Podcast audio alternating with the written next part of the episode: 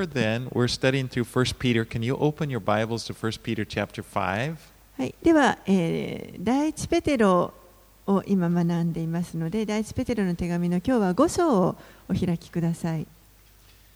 And let's read verses 1 through 4. 第一ペテロの手紙の5章の1節から4節をお読みします。そこで私はあなた方のうちの長老たちに同じく長老の一人キリストの苦難の証人またやがて現れる栄光に預かる者としてお勧めします。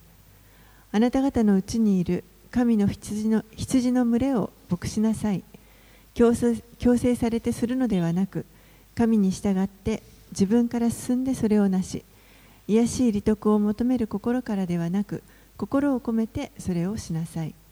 あなた方はその割り当てられている人たちを支配するのではなくむしろ群れの模範となりなさいそうすれば大牧者が現れる時にあなた方はしぼむことのない栄光の冠を受けるのです Now, once again, Peter has written this letter to encourage Christians during time of suffering and persecution. ペテロはこの手紙を、えー当時さまざまな迫害によって苦しんであの忍耐していた人たちににあの励ますために書いて And it really gives us perspective. そして本当にここであの適切な視点というものを与えようとしてくれていま You す。know, it, it's like he tells us this suffering is not going to last forever. これらの苦しみは永遠に続くものではないと言っています。And back in, in chapter 1, he said, Set your hope fully on the grace that will be brought to you at the revelation of Jesus Christ.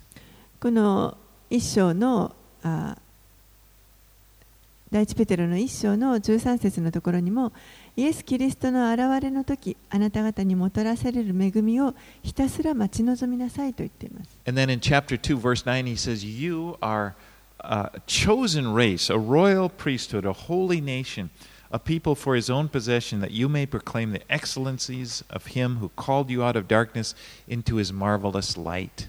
そしてまた2章の9節ではしかしあなた方は選ばれた種族王である祭司聖なる国民神の所有とされた民ですそれはあなた方を闇の中からご自分の驚くべき光の中に招いてくださった方の素晴らしい見業をあなた方が述べ伝えるためなのです And then he, and then he, he said, Look to Jesus. Jesus is our example. そして彼は、えーイエスを見上げなさいと彼こそが私たちの模範であると教えます When, when he was reviled, he did not revile back. イエスは罵られても罵り返すということをされませんでした。And we, we saw his, his purpose in life was to please his Father in heaven. And we are said are told to have this same attitude that that's our purpose in life. そしてイエスのこの地上での人生の目的というのは天のお父さんを喜ばせるというものでした。ですから私たちも同じような態度を持つべきです。And so now he gets to chapter 5 and he begins this chapter. First of all, he speaks to elders. そして、え5章に入りますけれどもペテロはまず最初にここで長老たちに対して語っていま Now, す an。elder would, would, would be what we call uh, another name would be pastor. このここで出てくる長老というのはあの現代で言えば牧師牧師というふうに言い換えられる.と思います。羊飼いですね、牧者です。And he addresses them, verse 1. He says, A fellow elder and a witness of the sufferings of Christ, as well as a partaker in the glory that is going to be revealed. 一節には同じく長老の一人キリストの苦難の証人またやがて現れる栄光に預かる者としてお勧めしますと自分のことを言ってい Now, ます。 Jesus is the chief shepherd. Okay, we, he's, he's, the, he is the real the, the shepherd, and we're all his sheep. イエスがあの私たちの大牧者です。そして私たちはみんなこのイエスの大牧者のもとにいる羊です。 And a pastor is, is, is just someone who has the responsibility of, of, of taking care of, of the flock, the, the portion of the flock that, that the Lord has given him to take care of. そして牧師というのはその主が与えてくださった主の羊たちの一部の群れを任されてその群れをあのケアする責任が任されている者たちです。But Jesus is the shepherd. We should never forget. Jesus is the shepherd. We're the, we're the sheep. We're all his sheep. でもイエスこそが私たちの羊飼いであるということを忘れてはいけません。私たちはみんな主の羊です。Now, Peter probably, I'm sure that he remembers when Jesus first called him to, to be a shepherd of his sheep.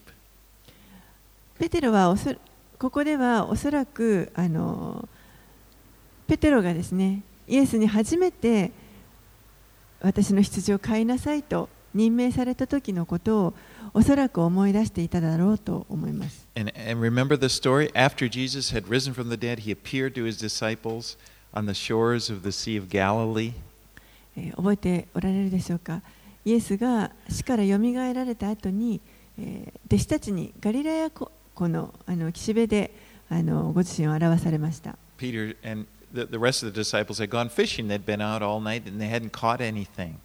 ペテロとその弟子たち、他の弟子たちは一晩中漁に出ていたんですけれども、一匹も魚が釣れませんでした。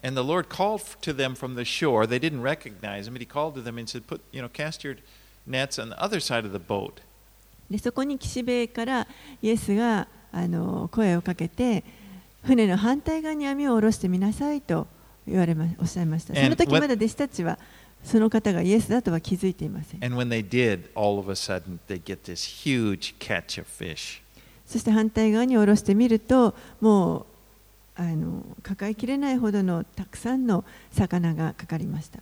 And after they had eaten breakfast together, Jesus speaks to Peter.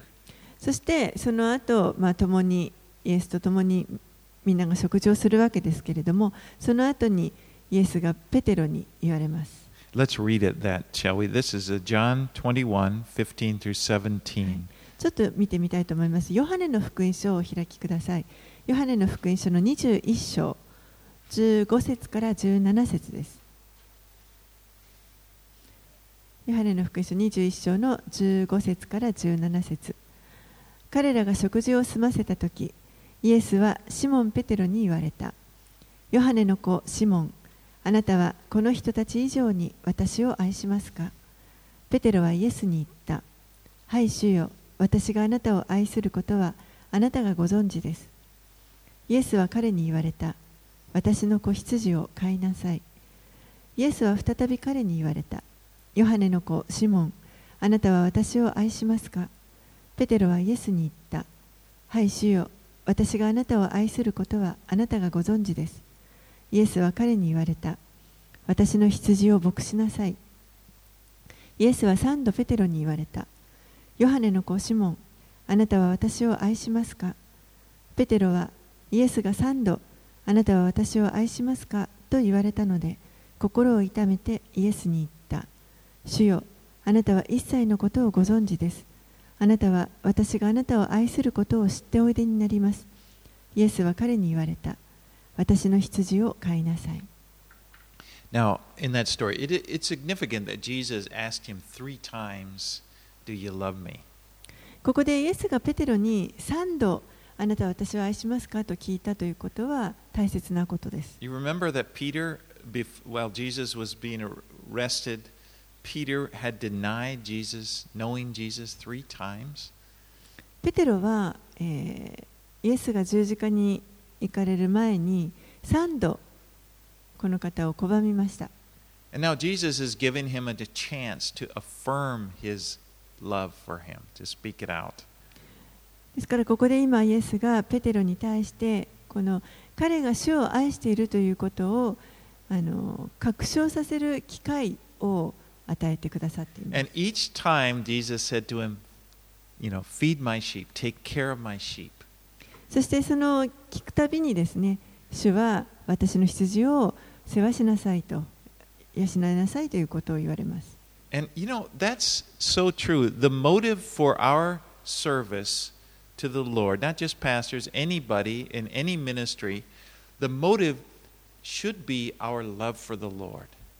そしてこれはあの大事な真理だと思いますけれども私たちが牧師だけではなくてどんなミニストリーにおいてもですね主に仕える時の私たちの動機というのは主に対する愛であるべきです You know, because He does love us. なぜなら主は私たちを愛してくださっているか I ら mean, です He loves us so much. 私たちのことを本当に愛してくださってい He's ます forgiven us so much. そして多くのことを許してくださいまし I た mean, we've, you know, Peter, this was three times. We did,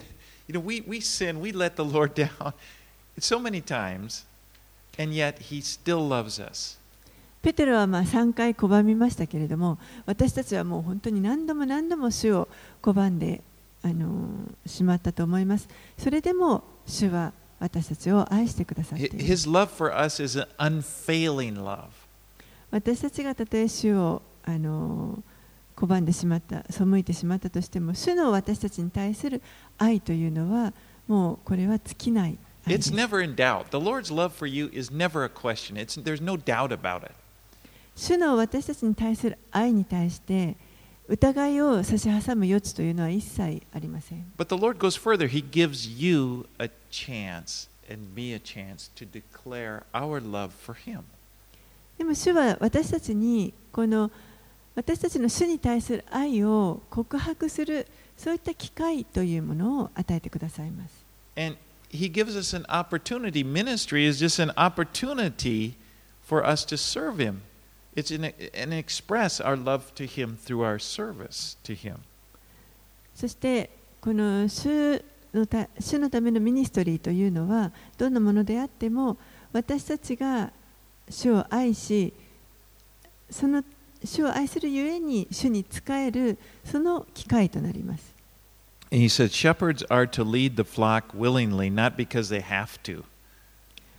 そしてこの羊飼い牧師牧者たちは、えー、自ら進んで喜んでこの羊の群れを導いていくべきであってあのやらなければいけないからという義務でやることではあります。Uh, in it for the money. そしてまた当然利益のためでもありませんどんな牧者も牧師もあの利益のためにそれを行うということはあってはいけないと And 思い says, not lording it over the flock, but being examples. そしてまた羊たちに重荷を負わせるのではなくて自らが羊たちのこの群れの模範となりなさいと You know, even as Peter writes this, he, he addresses it to, I like the way he does it. He says, to fellow elders. えペテロはここであの、まあ、長老たちに向かって語っているわけですけれどもでも自分自身のことも同じ長老として同じ立場として語っています。You know, he didn't say, you know, he didn't write the letter and, you know, I am the Pope, so do what I say. You know, 彼は決してですね自分の手紙の中で私があのこの教皇なんだから教皇ってロあの法王ですね a Pope little ですねなんだから私の言うことに従いなさいと.言ってるわけではありません。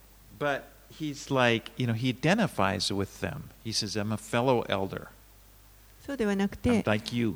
私もあなた方と同じように一人の長老として伝えますと言っていますそして、この模範に従って模範によって導きなさいと教えてます。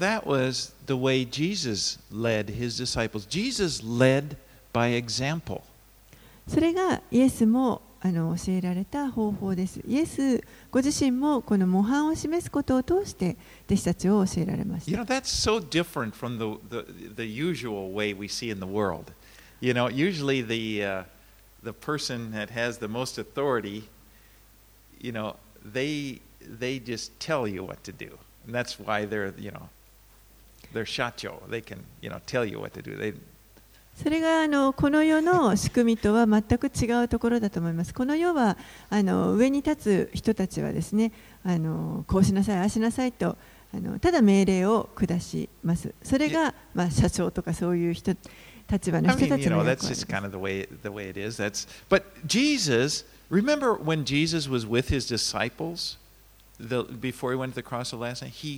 He washed their feet. でもイエスは違っていました。イエスは本当に自ら模範を示されました。えー、弟子たちと最後の食事をする時にあの弟子の足を洗った話を覚えておられるでしょうか read that in John 13 12 through 17.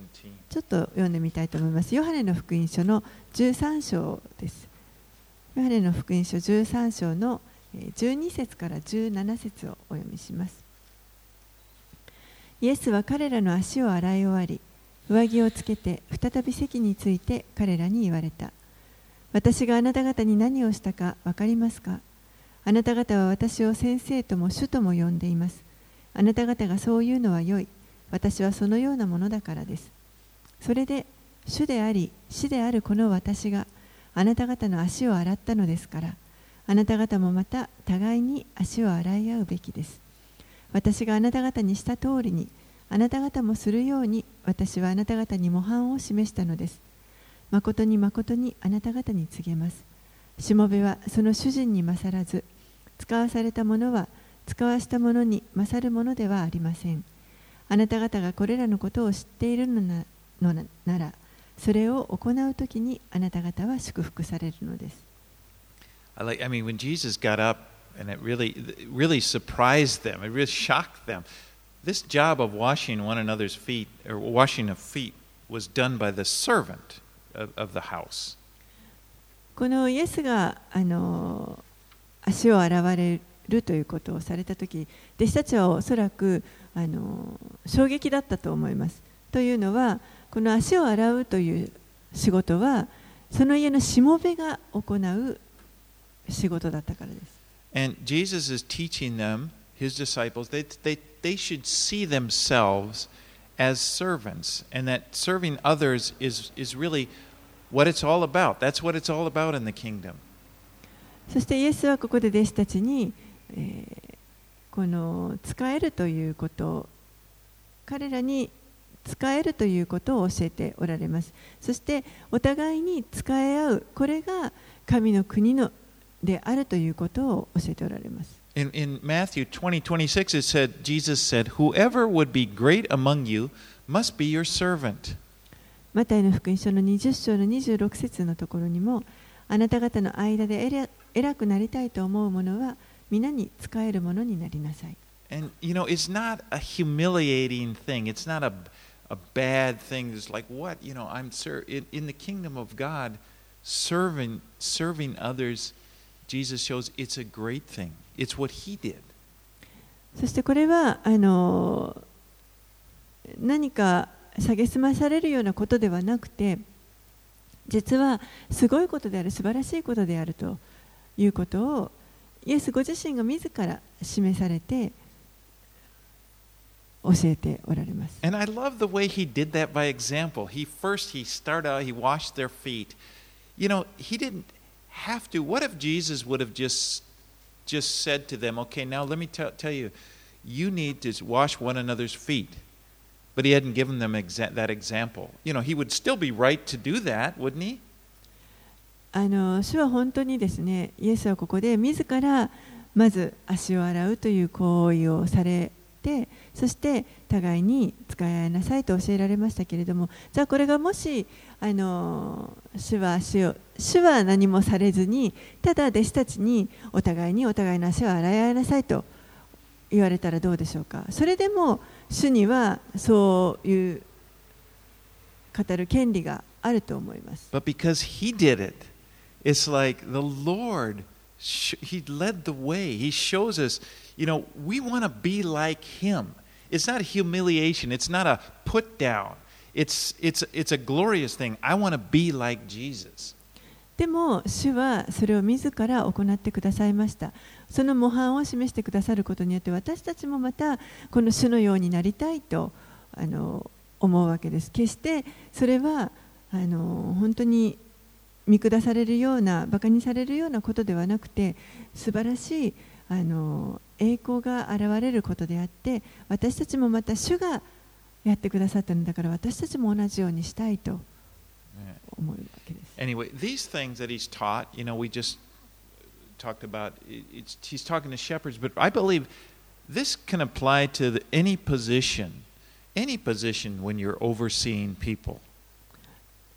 これらのことを教えというのはあの牧師だけじゃなくてどんな立場でも立場であってもこう人を見るようなあの立場にある場合にそこに当てはめられると思う原則が当てはめられると思います For example, a parent with their children, 例えば親が子供に対して a, a a teacher and the students. もしくは教師ですねせ先生が生徒に対して持つそ You know- の権威 In, in a workplace, if you're, if, you, if you're overseeing anybody, you know, your manager or, you know, just your, you, you, you're instructing people anywhere, we should see th- th- these things that Jesus is ta- talking about, they apply to us. They're, they're practical. または職場であの何かマネージャーのような立場で人を見ているかもしれませんしあのこう指導者的なあのことをするあの時もあると思いますけれどもそういう場合に全てこのあのイエスの教えというのが当てはまると思います。And we are to see ourselves as servant leaders. You know, our, our leadership of people is we're actually serving them, helping them. そして私たち自身自分たちをこの使えるしもべとしてのリーダーとあの見ていく必要があります人々に使えることを通して、えー人々を導いていくということです And ultimately, we're serving God as we serve other people who are under our ca- our care, knowing, as he says in verse 4, when the chief shepherd appears, you will receive the unfading crown of glory.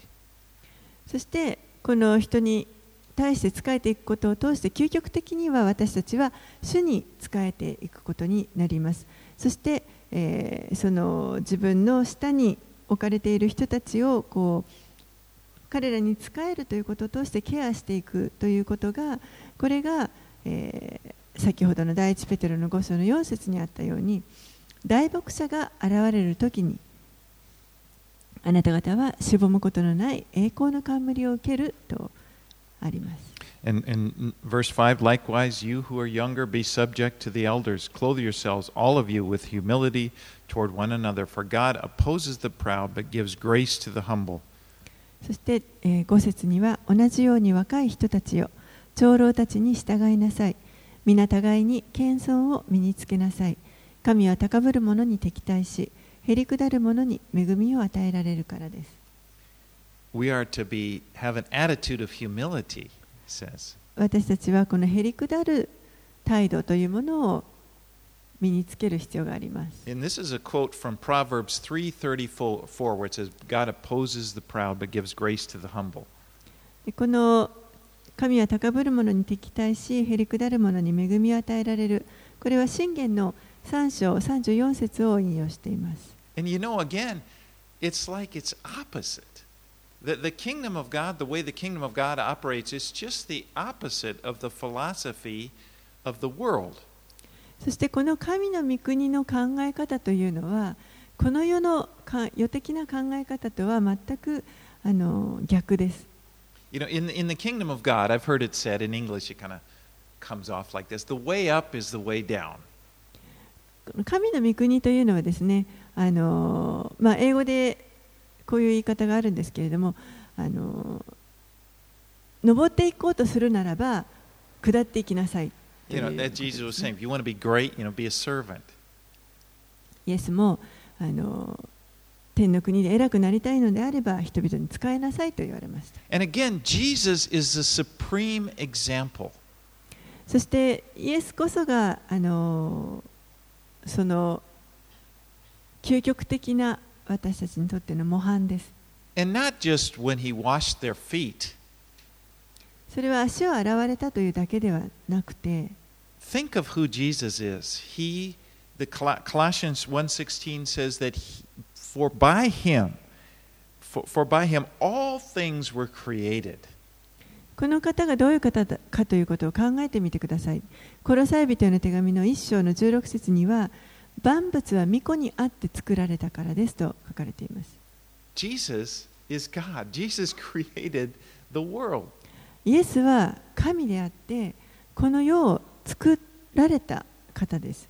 And yet in Philippians 2, verses 6 through 8, にもかかわらず、ピリピの手紙2章の、えー6節から8節 it says, Who, though he, Jesus, though he was in the form of God, did not count equality with God a thing to be grasped, but emptied himself by taking on the form of a servant, being born in the likeness of men, and being found in human form, he humbled himself by becoming obedient to the point of death, even death on a cross. ピリピ人への手紙の2章の6節から8節キリストは神の見姿であられる方なのに神の在り方を捨てることができないとは考えないでご自分を無にして使える者の姿をとり人間と同じようになられたのですキリストは人としての性質を持って現れ自分を卑しくし死にまで従い実に十字架の死にまでも従われたのです Again, here Jesus, he's our example of living in humility. 何度も言いますけれどもイエスは本当にこの謙遜に生きるということの私たちの模範です。Though he was God who created everything, he, he, it's like he set aside any, any rights and in order that he could come and live with us. この方は神であられてそしてこの万物を作られた方でありましたけれどもでもそういったことをすべて横に置いてそして私たちと共に生きるためにこの地上に降りてきてくださいました。You know, he, he wasn't born in a palace. そして彼は決してこの宮殿で生まれたわけでもありません。You know, he was born in is to very ordinary people. もう本当に普通のごく一般のあの人としてお生まれになりました。 He didn't have any special benefits, 何のあの特に利点もない状態でした。 and he just he just lived like a like a nor, like an average person, just growing up with all of the temptations, all of the difficulties, all the joys, everything. He shared the same life we have. そして本当に普通に あの普通の人間としてあの生活され私たちと同じようにさまざまな誘惑や喜びや悲しみやいろんなことを同じように経験されました。And, and the scripture said he was tempted just like we are. そして聖書はあの教えますけれども私たちも誘惑を受けますけれども同じようにイエスもまた誘惑を受けられたと It does in, in Hebrews 4:15 it says for we do not have a high priest speaking of Jesus who is unable to sympathize with our weaknesses but one who is in every respect has been tempted as we are yet without sin. ヘブルビテの手紙の4章の15節には私たちの大祭司は私たちの弱さに同情できない方ではありません罪は犯されませんでしたがすべての点で私たちと同じように試みに遭われたのです And because Jesus did this, because he became, he humbled himself, became a, a very ordinary person, we are able to follow in his footsteps. このようにイエスがご自身を低くされてそして私たちと同じようなものになってくださったことによって私たちは神の子供となることができこのイエスの足跡に従うことができるようになりました。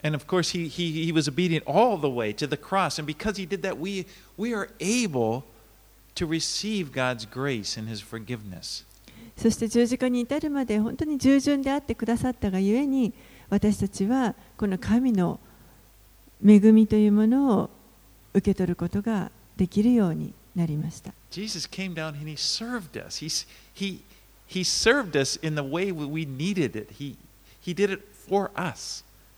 イエスはこの地上に下ってきてくださって本当に私たちに必要だったそのあの使えるということを私たちのためにしてくださいました。In verses, uh, let's read verses 5 and 6 here in 1 Peter, or 6 and 7 rather. It says, はい、Humble yourselves, therefore, under the mighty hand of God, so that in the proper time he may exalt you, casting all your anxieties on him because he cares for you. 第一ペテロ5章の6節7節ですからあなた方は神の力強い御手の下にへり下りなさい神がちょうど良い時にあなた方を高くしてくださるためです。あなた方の思い煩いを一切神に委ねなさい。神があなた方のことを心配してくださるからです。Now, in Philippians 2, which we just quoted, in verse 9, we didn't get that far, but then it, it said, Therefore, you know, it talked about Jesus humbling himself, and it said, Therefore, God has highly exalted him and bestowed on him the name that is above every name. えー先ほどピリピの手紙の2章を引用しましたけれども、えーその後にですね、えーこのようにそのキリストが自分を癒しくしてくださったというその後にこのように書かれています9節それゆえ神はキリストを高く上げてすべての名に勝る名をお与えになりました So Jesus humbled himself, we saw, eh, but he was exalted. Now he's, he's exalted.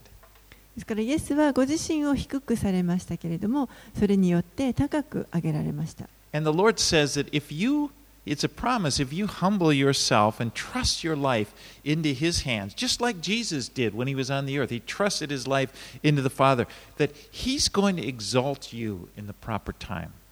ですからもし皆さんが自分をあのひへりくだらへりへりくだってこう低くしてそして神の御手にこの自分の命を委ねていくときに神がその 一番良い時に私たちのことを高く上げてくださいます。Verse 7 says, Casting all your anxieties on Him because He cares for you. 7節にはあなた方の思い煩いを一切神に委ねなさい神があなた方のことを心配してくださるからです Just look, look at that sentence, that simple sentence. He cares for you.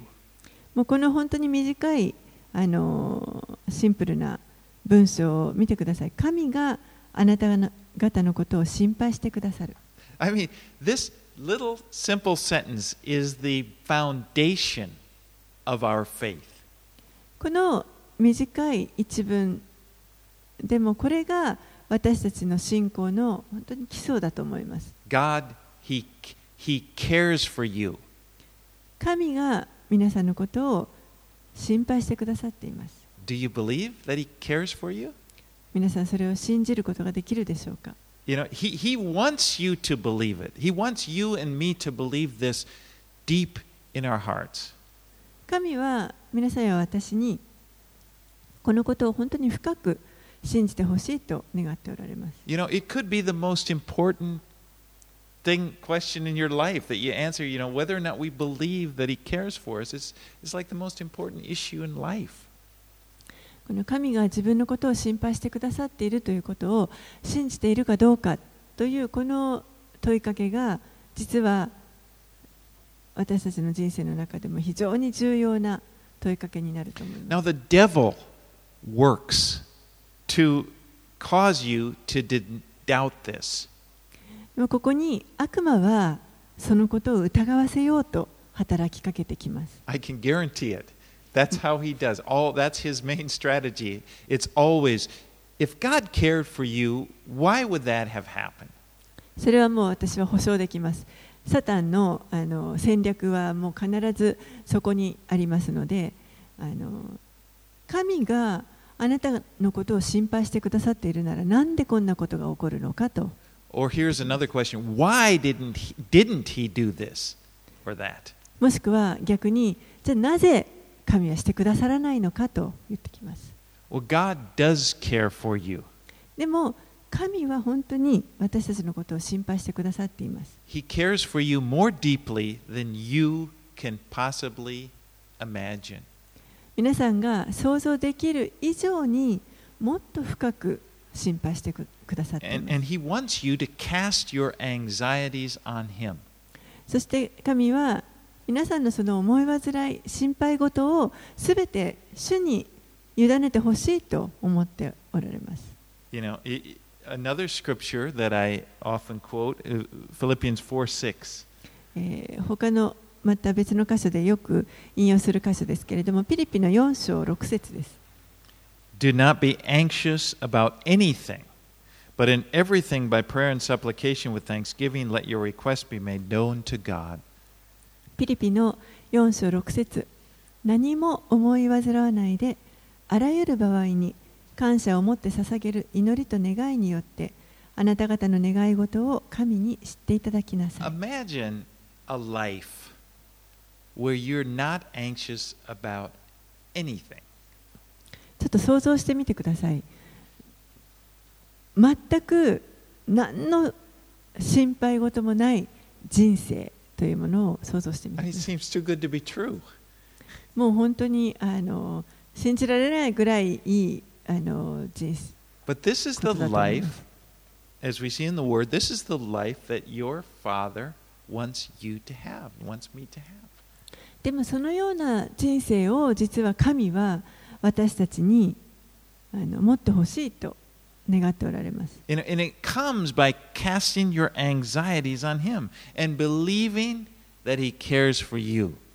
それはどうやったらあの来るかというと、思い煩いを一切神に委ねて、そして、え、神が私たちのことを心配してくださる。気にかけてくださるということを信頼するというところから来ます。You know, everything, through prayer and supplication. 先ほどのピリピの4の6にももうあらゆる場合にこの祈りと願いによってとありました。And then here in verse 7 in Peter, he says, casting all your anxieties. そしてペテロもこの5章の7節であなたの方の思い煩いを一切委ねなさいと言ってい You ま know, す。God, give God all of your concerns. ですから神に皆さんのその気にかかっていることすべてを委ねてくださ You い know,。pray to Him about everything, anything. Nothing's too small. もう神に対してすべてをについてあの祈ってくださいあの。小さすぎるものということは何もありません。なぜならば神はあなたのことを気にかけてくださっている、心配してくださっているからです。You know, in this life, you know, uh, many people don't feel like there's anyone who cares for them. この世はあのそんなにこう自分のことをそこまで心配してくれる人がいる、たくさんいるわけではないと思います。You know, if you know someone that who cares for you, and you're able to talk to them and, and you know about what's you, you're you're blessed. もし誰か自分のことを本当に心配してくれてそして自分の話をよく聞いてくれる人があの誰か近くに置かれているとしたらそれは本当に祝福だと思います。 But even if you are blessed in that way, and maybe have several people, they're limited. They're going to be limited as to what they can do to help you. でもそういう人たちが置かれているということは確かに祝福ですけれどもそういう人たちですらあのあそういう人たちはやはり限界があります彼らにできることには限りがあります。you know, very kind, very deep care for you, but the truth is that any human is they're limited what how they can help you. 本当に深くあの同情しまたあの同じように気持ちを合わせてくれて気にかけてくれる人たちかもしれませんけれどもそれでもどんな人でも人間にはやはり限界があります But God is not limited. でも神にはその限界というものはありません He is able to help. あなたを助けることがおできになります if you are blessed with somebody that in this life. God cares for you more than that person does, more than any person.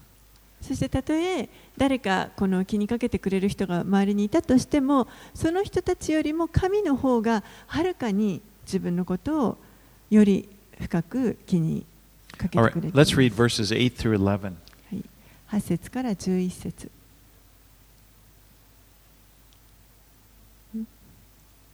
Uh, verses 8 Hi. through 11.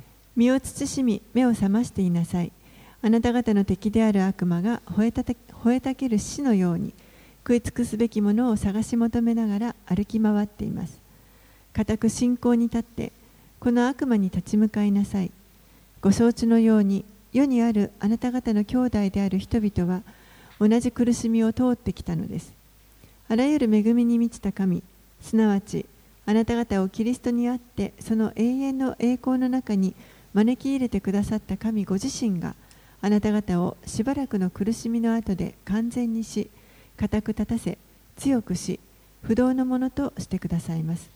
どうか神のご支配が世よ限りなくありますように。アーメン。So God cares for you, and He and He wants you to cast your cares upon Him. 神はあなた方のことを心配してくださいますそしてすべ、えー、全てのこの思い煩いを主に委ねてほしいと願っておられ But there's someone else involved. でもそこに、えー、もう一人もう一人というかあの関わ the, the 関係して.くる人がいますそれが悪魔です You know, that he does not care for you. In fact, he hates you. 悪魔は皆さんのことを心にかけていませんしむしろ憎んでいます He, he wants to hurt you. ですから皆さんのことを傷つけたいと思っています You know, the devil wants to give you anxiety. 悪魔は皆さんに思い煩いを与えたいと思っているわけです doesn't want to give you anxiety. The devil is that's his goal. 神は思い煩いを与えたいと思っておられませんけれども悪魔はそれを与えたいと思っているのでそれが悪魔のゴールです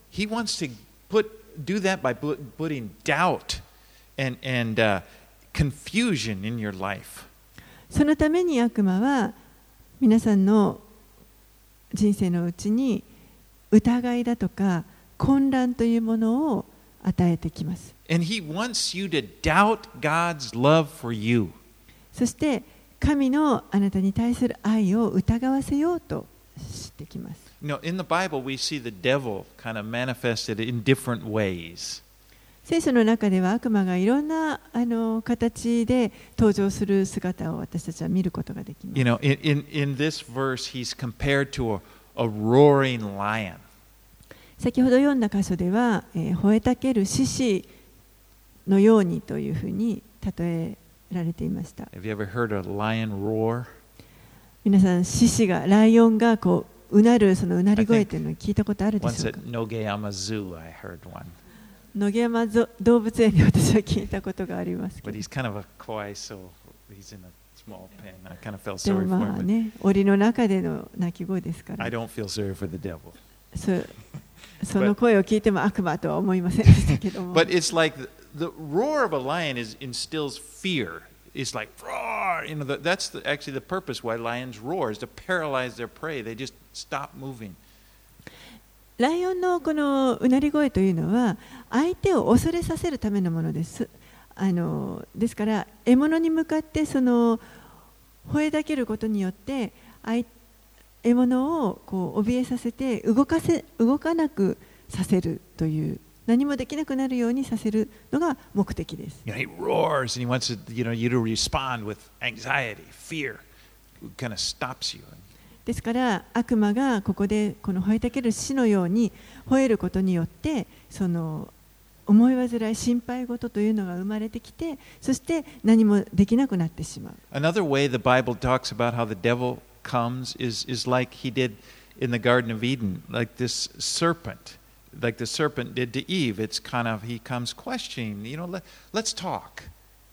例えばあの他の時にはあのエヴァのところに蛇として現れてきました。そしてその時にはあの、まあ、エヴァとちょっとこう議論をしようとするわけです、ね。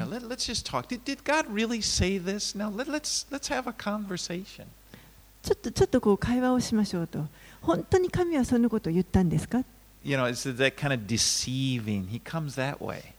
そのように巧みにこう騙してくるといいますか And other times in, in 2 Corinthians 11 14, Paul said that Satan sometimes disguises himself as an angel of light.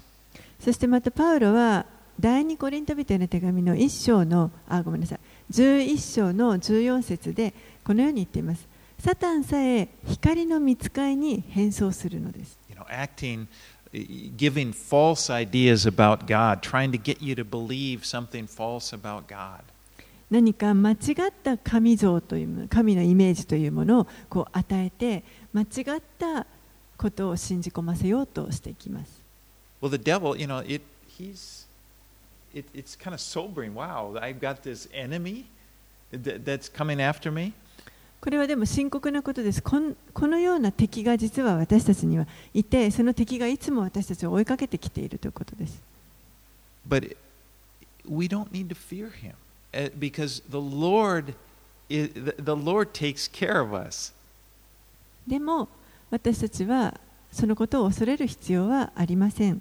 なぜならば主が私たちのことを心配してくださっている And か the ら Lord。Jesus gave us an example, even in this area of, of, of confronting the devil, He leads us by example.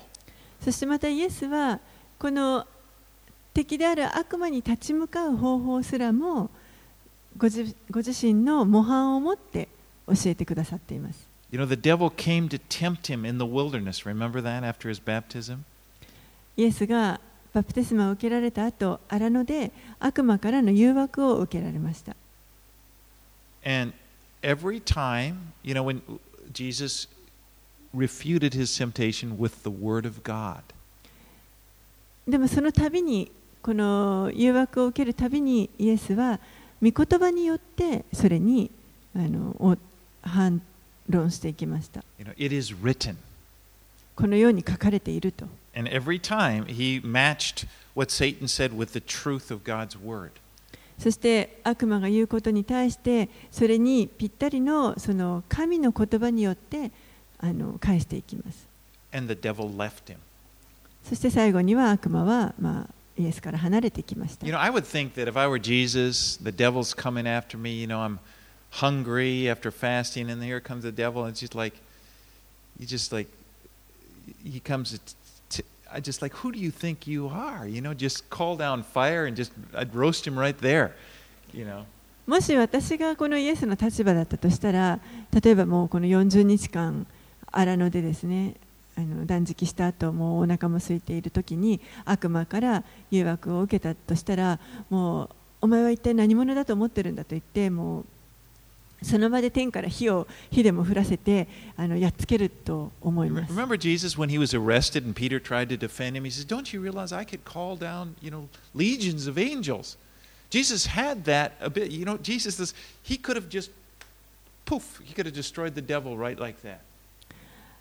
ペテロがあのこう剣で捕らえに来た人を殺そうとした時あの戦おうとした時に私が天の軍勢をここに呼ぶことができないとでも思っているのですかとイエスはおっしゃいましたけれどもそのように彼にはいつでもそのようなことをする力がありましたのでこのサタンをやっつけることも瞬間にできるそういう力がある方 But です。Jesus didn't do that. Jesus defeated the devil in the same way that he wants you and I to defeat the devil.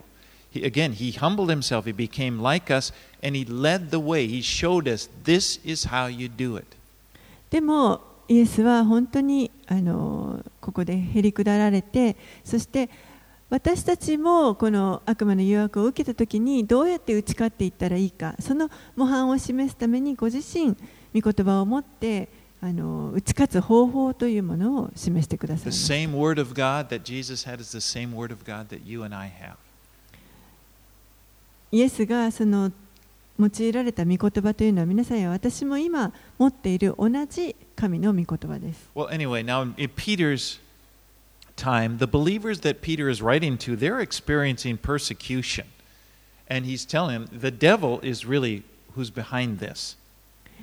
このペテロが書いているこの手紙のあの読者たちですね当てて書いているその手紙の先の人たちというのは当時迫害を経験している人々でしたそして彼らにその背後には悪魔がいるんだということをペテロは教えています them. だからこそこの誘惑にあの負けてはいけないと恐れに屈してはいけないということを励ましています。Verse 10 And after you have suffered a little while, the God of all grace, who has called you to his eternal glory in Christ, will restore, confirm, strengthen, and establish you.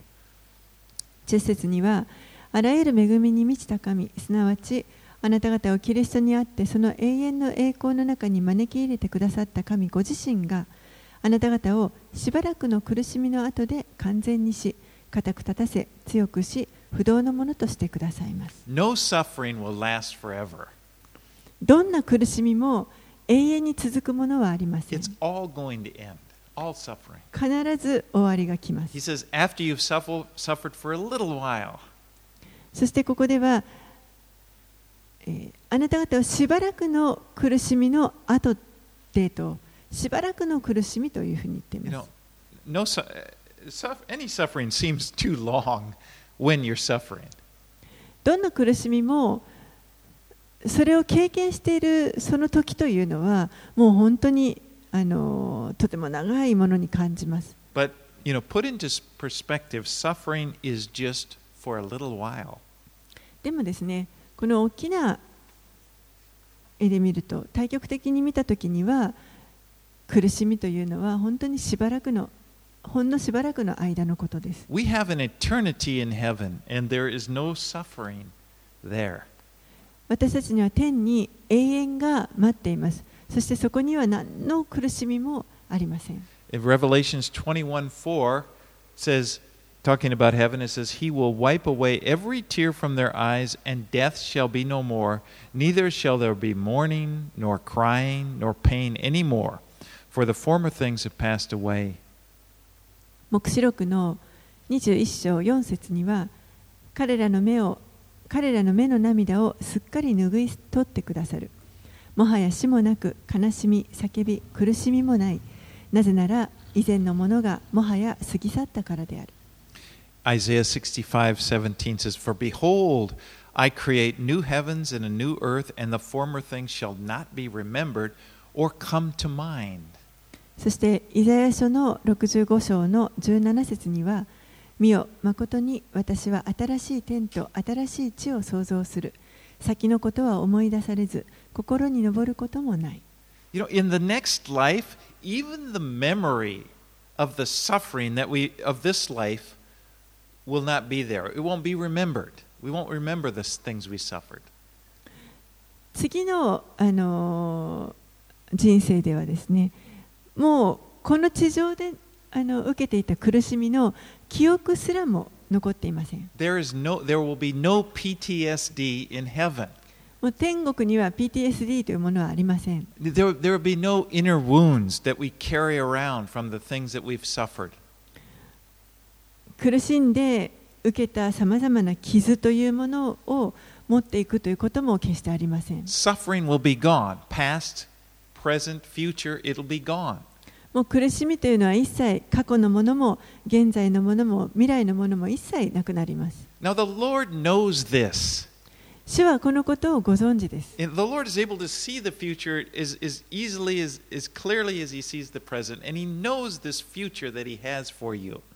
主は今のこの現在のことと同じようにはっきりと将来何が起こるかということもご,覧になあのご存知であって、そして、皆さんに対するその持っておられるご計画というのもすべて And that's why when He says, after you've suffered for a little while, He's not exaggerating. ですからここでペテロもあのしばらくの苦しみの後というふうにあの言ってるわけですけれどもこれは決してあの大げさに誇張して言ってるわけでも何でもありません。You know, but sometimes we, we, we just have a different perspective on suffering. We tend, I do this, maybe you don't, but sometimes I feel like the priority of life should be to be free from suffering. 私たちはみん suffering. なこの苦しみに関して、まあ、異なる見方を持っていると思います。で私自身はあのこの苦しみというところから解放されるっていうのが一番大事だというふうに感じます。多くの人たちもそれが一番あの優先事項じゃないでしょうか。But we've learned from this book of First Peter that, that, that there's even a purpose, that God even uses suffering to refine our faith.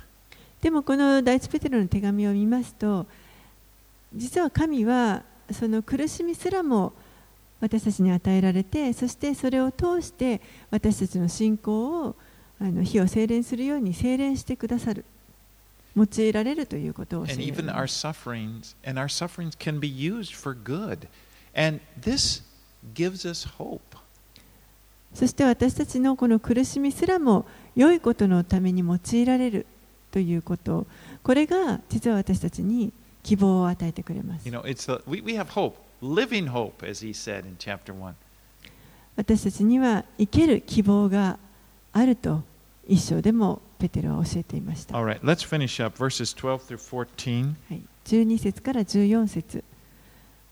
私の認めている忠実な兄弟シルワノによって私はここに簡潔に書き送り勧めをしこれが神の真の恵みであることを証ししました。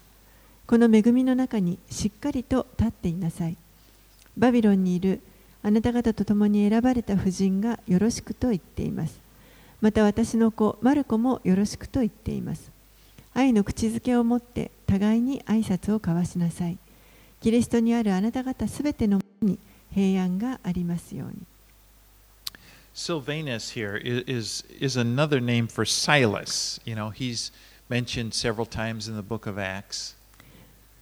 このシルワノという人は、えー別名シ,、えーシラスとも呼ばれていましたあのーシラスという名前で使徒の働きの中に何回か登場してきま remember す he was with Paul in that prison in, the, in Philippi? フィリピンにいた時にパウロと一緒に牢に、あのー入れられていた人です And remember they were, they were singing praises to the Lord. They, uh, you know, talk about suffering. They'd been beaten, but they were just ha- they were singing praises to the Lord. And then God sends this big earthquake, and the, the chains fall off, and the doors fly open. 彼らは捕らえられてあの迫害を受けてですね苦しみを受けた後にその牢の中であの夜賛美をしていましたでその時に大きな地震が起こってそして彼らのあの鎖が外れ扉もあの開いたということが起こりました So now here, that was with Paul. Now he's with Peter. Uh, まあ this そ is の the 時 same は Silas. シラスはパウロと一緒にいたわけですけど今はこれはあのペテロですね Um, and he talks about Babylon. I think I mentioned that uh, a few weeks back. This was not a, the literal Babylon. The- At this time, it was written the literal Babylon. That city was was in ruins. えーここにバビロンという地名が出てきていますけれどもあの少し前にも話したと思いますがあの当時この当時はあのバビロン実際にバビロンという町はもう滅びてしまってありませんでした So most commentators believe that he's talking about Rome because they refer, you know, Babylon is kind of symbolic of the earthly powers. You see that in, in, in, in the Old Testament, in Isaiah, Jeremiah, and then in Revelation talks about the great Babylon. この多くの学者たちがおそらくこのバビロンというのはローマのことを指しているだろうというふうに考えています。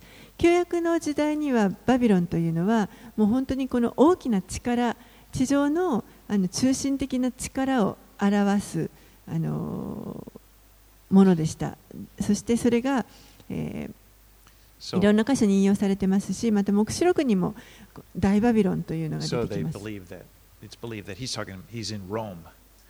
ですから、まあ、おそらくペテロはここであのローマにいたというふ Now, うに考えられま Mark す。that he mentioned there, he's the same Mark that traveled with Paul and Barnabas on their first missionary journey. そしてまたマルコという人が出てきますけれども、このマルコはパウロとバルナバと一緒にあの選挙旅行に出かけた、その同じマルコ、第1回目のパウロのあの選挙旅行の時に共に出かけた、そのマルコと同じ And so i- it's kind of interesting. This verse shows that there's, there's a close relationship between Peter and Mark. ですからこの箇所からあのペテロとこのマルコが近しい関係にあったということがわかります。Mark was a disciple of Peter. マルコはこのペテロの弟子でした。um, then he, he tells us to greet one another with a kiss. そしてまたペテロはここで口づけを持って互いに挨拶を交わしなさいと言っていま Now, す。 this was natural in their culture.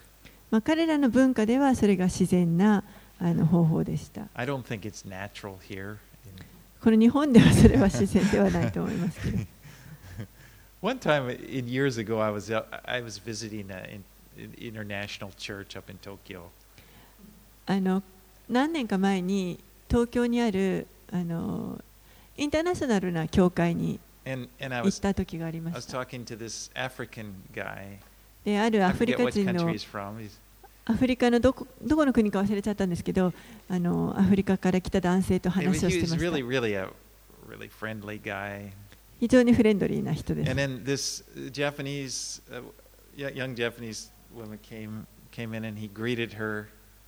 で、まあ、若い女性がそこに入ってきたんですけれど日本人の女性が入ってきたんですけれども。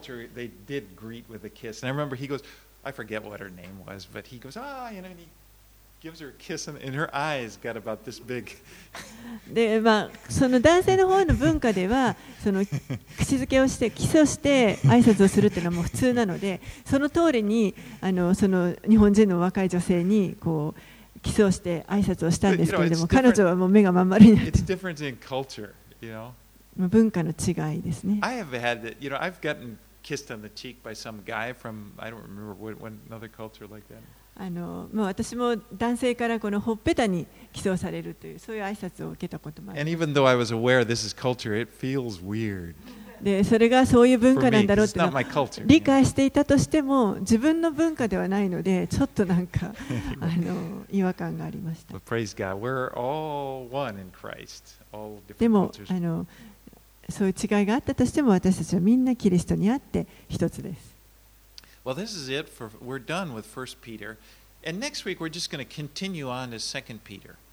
はい、これであの第一ペテロの手紙が終わります。そして来週から、えー続けて第二ペテロの手紙に入ってい And, きたい and と思いま really す。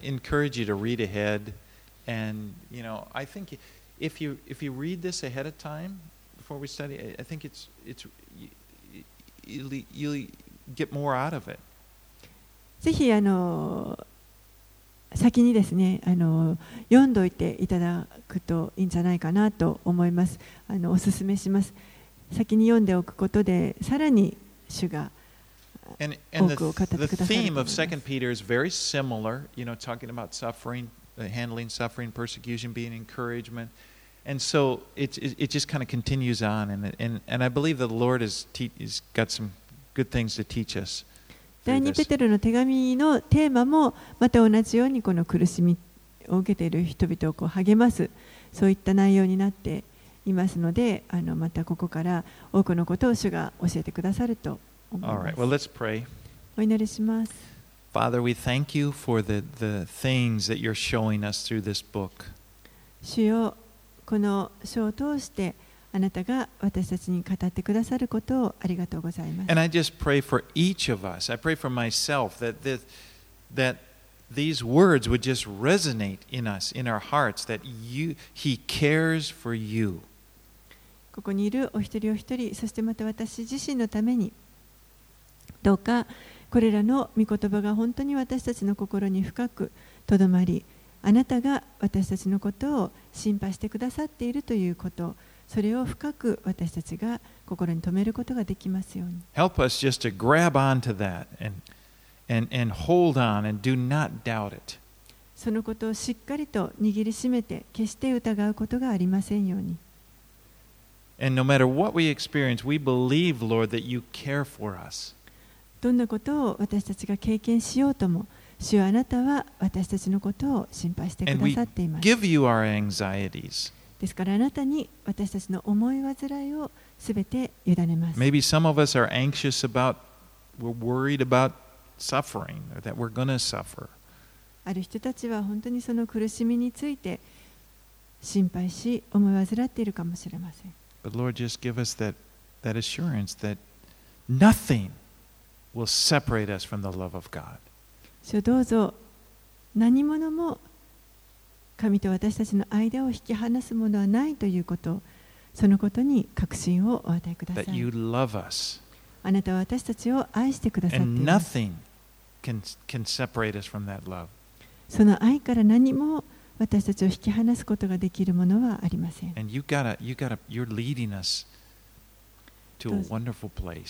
そして私たちをどうか素晴らしい場所へと導いてください。Help us while we're here on this earth, help us to keep our eyes upon Jesus and run our race, Lord. この地上で生かされている間、どうぞ私たちがイエス様から目を離すことがなく、そして与えられているレースを走り抜くことができますように。 That we would use our, that you would, you would use our lives to the, to the fullest. どうぞ私たちの人生をあなたのご栄光のために本 当に精一杯用いてください。that as we enter into the and when our lives are finished we would we would be just so happy to enter into the to what you have for us そして私たちがこの地上での人生を終えた時に本当に喜んであなたの用意してくださっているその御国に入っていくことができますよう to に receive that unfading crown of glory そこで私たちは本当に尽きることのない栄光に満ちた冠をいただくことができます to hear you say well done good and faithful servant あなたからよくやった良い忠実なしもべよという言葉を聞くことができますように and so we pray all this we commit our, our lives into your hands in Jesus name we pray これらのことをすべてあなたの御手にお委ねしイエス様の名前を通してお祈りします。アーメン